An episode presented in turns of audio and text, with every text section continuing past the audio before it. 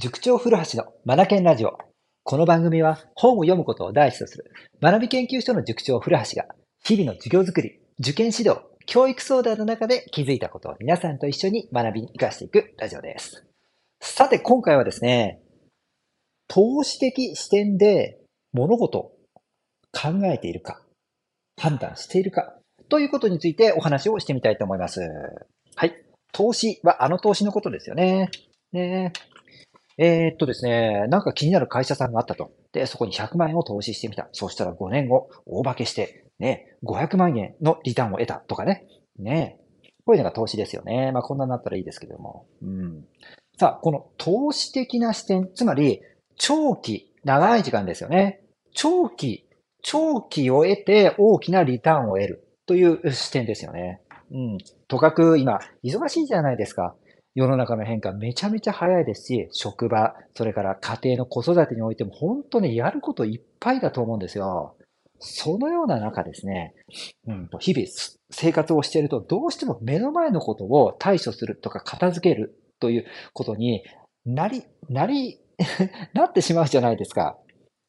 で、これ繰り返していくと、あの、気がついたら自分とやりたいことできてないとか、どんどんどんどんこういったものって積み重なっていくので、結局仕事とかやるべきことがどんどん増えていっちゃって、自分の首を絞めることになりかねないんですよね。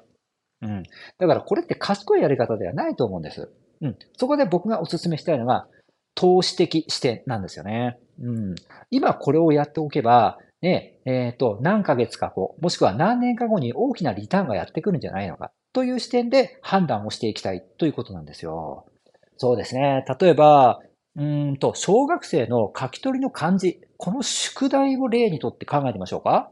うんと、A 君と B 君がいたしましょうか。まずは A 君。A 君の家庭は漢字というのはもう人を表すものだから漢字の習得をきちんとせねばならんとお父さんがおっしゃったとしましょう。そして漢字の書き取り。宿題として学校から課せられるんだけど、たかが1ページ、これをですね、止め、跳ね、払い、すごく大事にしながら書かせたとしましょう。で、これが次の日も、次の日もということですね、繰り返せたと、繰り返されていったとしましょう。一方、B 君のうち、漢字、漢字の書き取りに対して、たかが宿題でしょ？たかが漢字でしょ？みたいな感じでお母さんが怒っていて、いいから早くやってしまいなさいって言ってですね、あの、子供にちゃちゃっとやらしちゃうんですよね。で、子供の字はとても存在だったりしていて、そんなのお構いなしみたいな感じで、やってればいいみたいな形で、もうノートをランドセルにしまして、はい、出来上がりって感じで、明日も、そして次の日も、みたいな感じで、漢字の書き取りとの付き合いが積んでったとしましょうか。これ、A 君と B 君比べてったときに、皆さんどう思います？A 君の方は、止めはね払いを毎回丁寧に丁寧に扱うんだということを意識して書いていったもんだから、まあ、綺麗な字を書けるような子になっていくんでしょうね。うん。だから大きくなっていったときに、その、人前で字を書くことってあったりするわけじゃないですか。ね、そのような字を見て、あ、この人って、なんかすごくこう、この人の字って、飛び跳ね払いがとても綺麗。きっと終わりの方を大事にされる方、最後をきちんとされる方なんだなって印象を、いい印象を受ける人って絶対いると思うんですよ。うん。で、そこから、ね、あなたと取引したいとか、もう一度お会いできますか？なんて言って、うん、人生が、人生の扉が開いてったりするんですよね。しかし、B 君の方はどうでしょうか？ちゃちゃっと書いた癖。これが拭えなくてですね。うん。どこへ行ってもこのような字、いくつになっても書き続けていたとしましょうか。そこに、また会いたいな、こいつと、とかって思う、思うことってあるでしょうか？まずないでしょうね。うん。これ、A 君のうちは、投資的な視点で書き取りの宿題、これを捉えたんだと言えると思うんですよ。こういう話ですね。うん。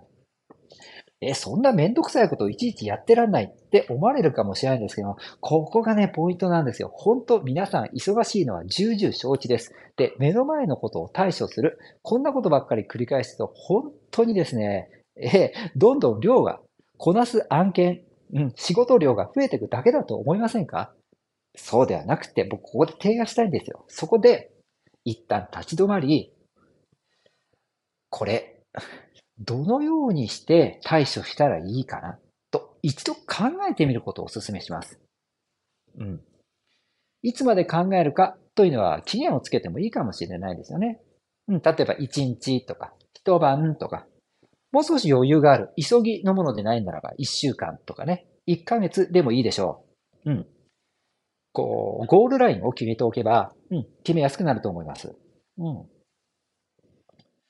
一旦立ち止まって手を離す。その案件からね。うん。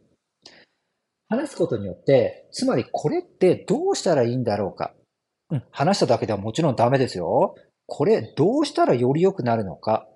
どうしたら10年後、20年後、大きなリターンとして返ってくるのか。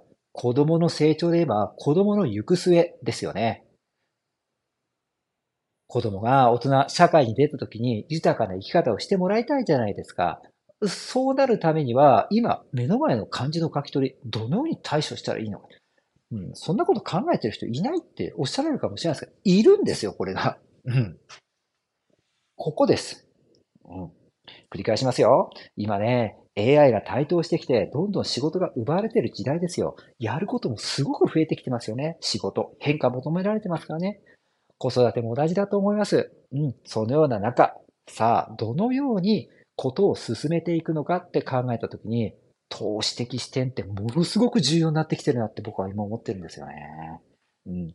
これが漢字の書き取りだけではなくて、うん、家事、それから、ね、職場における仕事、いろんなところで投資的視点というものができてくるようになってきたときに、大きく大きくその人の中でレバレッジというものが書かれるようになっていくと思うんですよね。つまり、本質を抑えているということになるので、本質を抑えているがゆえに、ことを進めるのが早くなるんです。すると判断力というのが上がってきますよね。